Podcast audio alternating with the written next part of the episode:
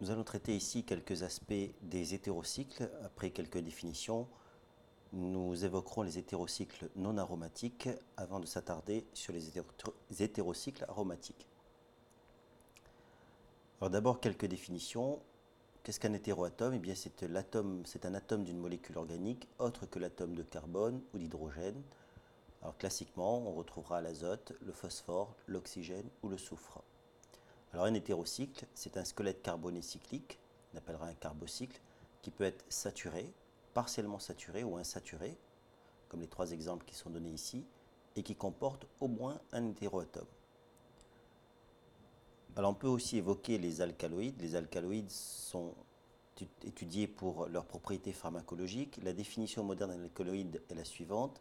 C'est une substance organique d'origine naturelle qui est présente en quantité limitée dans les organismes vivants qui contiennent l'azote et qui possèdent un caractère basique plus ou moins prononcé. Alors on les trouve dans les plantes, les champignons, les mousses, les bactéries ou les animaux supérieurs. Ici vous avez une structure très complexe. C'est la tubocurarine. C'est le principe actif du curare qui était utilisé par les Incas à la pointe de leurs flèches rendues mortelles. Et des composés analogues ont été ensuite développés et mis à profit dans des conditions et des doses bien sûr parfaitement contrôlées pour, relaxer les muscles au cours d'opérations chirurgicales. Alors on peut citer deux autres exemples. Vous avez ici la quinine, donc qui possède un cycle quinoléine, et un bicycle ici, avec un atome d'azote en tête de pont. Alors la quinine était utilisée pour traiter la fièvre par les Indiens du Pérou. Il a été importé en Europe en 1632 pour traiter la malaria. Ensuite, il a été isolé en 1820 et sa synthèse totale a été proposée en 1943.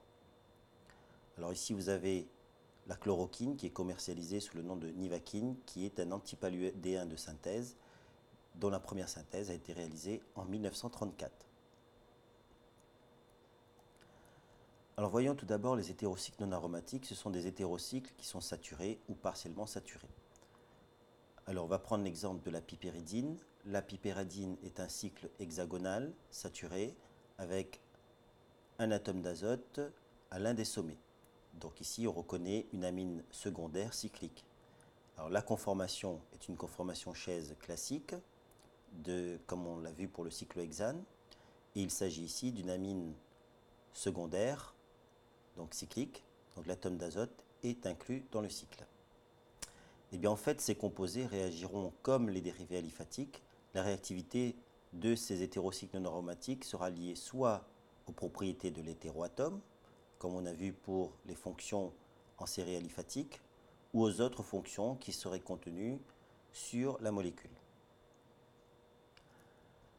Alors voyons un peu plus en détail les hétérocycles aromatiques. Ce sont des hétérocycles qui possèdent un caractère aromatique au sens de Huckel.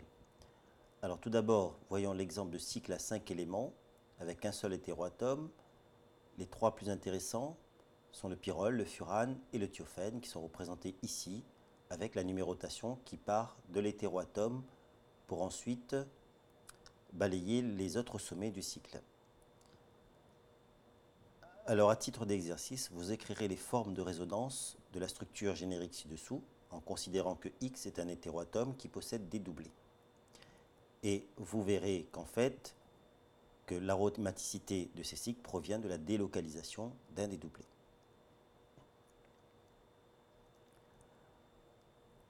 Deuxième exercice, vous écrirez les formes de résonance des intermédiaires qui seraient appliqués dans une substitution électrophile aromatique. Et vous conclurez par rapport aux observations que vous ferez sur ces différentes formes de résonance. Donc en fait ici, vous considérez que vous aviez le cycle aromatique au départ, qu'une des doubliaisons réagit avec X+, pour la fixer soit en position 2, soit en position 3. Vous écrirez les formes de résonance de ces intermédiaires et vous pourrez conclure sur la position privilégiée.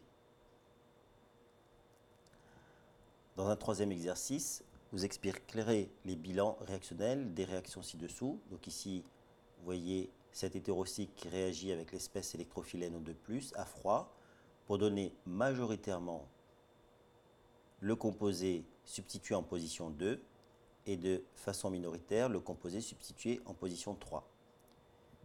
Ici, vous avez le chlore et un atome de chlore se fixe presque exclusivement sur la position 2. Ici, vous avez un cycle thiophène qui réagit avec un ion acilium pour donner le dérivé substitué en position 2.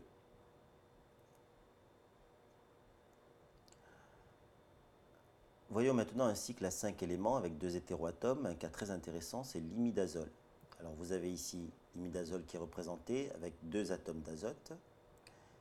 Et vous voyez qu'il existe deux formes tautomères pour l'imidazole. Alors l'imidazole a un, caractère particulier, il est à la fois basique par cet atome d'azote et il est à la fois acide par cette fonction NH, mais un caractère acide qui est faible. Par contre, le caractère basique est relativement élevé. Et donc il possède à la fois des propriétés acides et basiques. On dira que l'imidazole possède un caractère amphotère. Alors voyons maintenant l'exemple d'un cycle à six éléments avec un seul hétéroatome, c'est le cas de la pyridine. Donc la pyridine est représentée ici avec un des sommets du cycle qui est analogue au benzène. Donc vous avez un atome d'azote, vous vérifiez la règle de Huckel, ce composé bien aromatique. Eh bien si on regarde la structure, vous regardez, vous observerez que le doublé de l'atome d'azote n'est pas engagé dans la délocalisation du cycle. Alors l'atome d'azote conserve ainsi des propriétés basiques relativement élevées. Donc la différence avec le benzène, c'est que la densité électronique est diminuée par la présence de cet hétéroatome dans le cycle. Alors, à titre d'exercice, vous écrirez les formes mésomères de la pyridine et vous expliquerez la conclusion ci-dessous. Vous expliquerez pourquoi la substitution électrophile aromatique est plus difficile sur la pyridine qu'avec le benzène. Pour l'exercice 5, vous écrirez les formes de résonance des intermédiaires qui seraient impliqués dans une substitution électrophile aromatique sur la pyridine. Donc vous voyez que soit on fixe le X en position 2, en position 4 ou en position 3, et vous conclurez sur la position qui est privilégiée. Un exemple de cycle à 6 éléments avec deux hétéroatomes, c'est la pyrimidine. Donc la pyrimidine, vous retiendrez qu'il a un caractère basique faible. Et donc vous écrirez les formes de résonance de la pyrimidine et vous expliquerez la conclusion ci-dessous. La substitution électrophile aromatique est difficile, seule la position 5 est favorisée.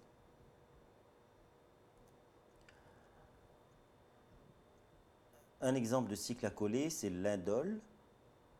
Donc c'est le benzobépyrol. Donc en fait on l'appelle benzobépyrol en considérant que c'est deux cycles à coller et en, adoptant une numérotation particulière pour ce cycle pyrrole. En partant de l'atome d'azote, vous numérotez les cycles avec des lettres A, B, C, D ou E. Donc l'indole a un caractère basique très faible. Il a un caractère acide faible avec un pK de 17 pour la forme protonée. Et les substitutions électrophiles aromatiques seront favorisées en position 2 ou 3. Alors vous avez deux exemples de composés qui possèdent un noyau indole, le tryptophane qui est un aminoacide naturel et la sérotonine qui est un neuromédiateur.